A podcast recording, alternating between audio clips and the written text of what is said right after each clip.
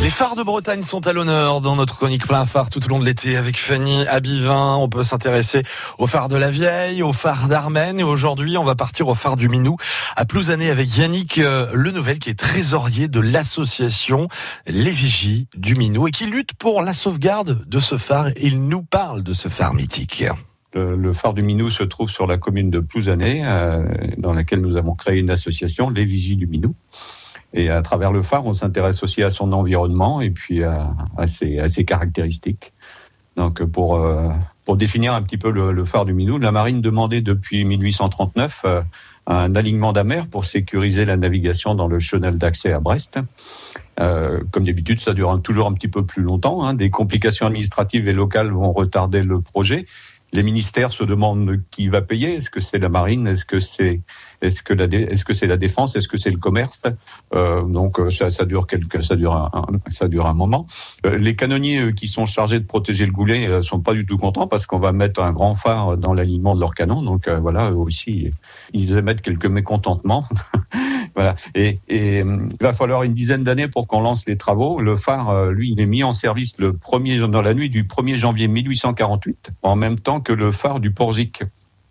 Comme je disais, donc les marins avaient besoin d'un alignement d'entrée, d'une ligne directrice pour, sécuriser la navigation. Donc on va mettre en service la même nuit, au, même moment, les, deux phares, celui de celui du Minou qui est en avant quand on vient du large, et puis, et puis celui du Porzic. Le phare a été construit sous la direction de, de Léonce Reynaud et sur les plans de Louis Plantier, qui va construire plusieurs phares en Iroise. La tour et sa coiffe mesurent 26 mètres de haut. La lanterne, elle est à 24 mètres, soit 32 mètres au-dessus du niveau des pleines mers. C'est ça qui, qui, qui, est important pour les marins.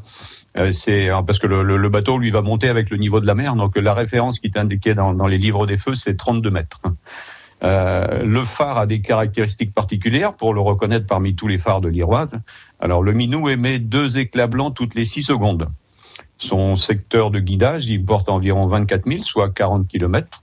Euh, il possède aussi une particularité, c'est qu'il a un secteur rouge, il a un feu qui éclaire en rouge vers, la Terre pour signaler un plateau rocheux qui se trouve au milieu du goulet, qui est très dangereux parce qu'il n'y a pas d'eau dessus, et qui s'appelle le plateau des fillettes. Alors euh, les marins qui cherchent des moyens mémotechniques pour se rappeler un peu des caractéristiques de tous les phares un petit, une petite méthode. Ils disent, bah voilà, le, minou est un phare un peu timide parce qu'il rougit quand il voit passer des fillettes. C'est comme ça qu'on se rappelle qu'il y a un plateau rocheux et sur lequel il faut pas, faut pas s'approcher. Et bah voilà, vous en savez plus maintenant sur ce phare du, Minou à Plouzané. Merci à Yannick et à Fanny Abivin pour cette chronique plein phare à retrouver sur francebleu.fr Brésisel.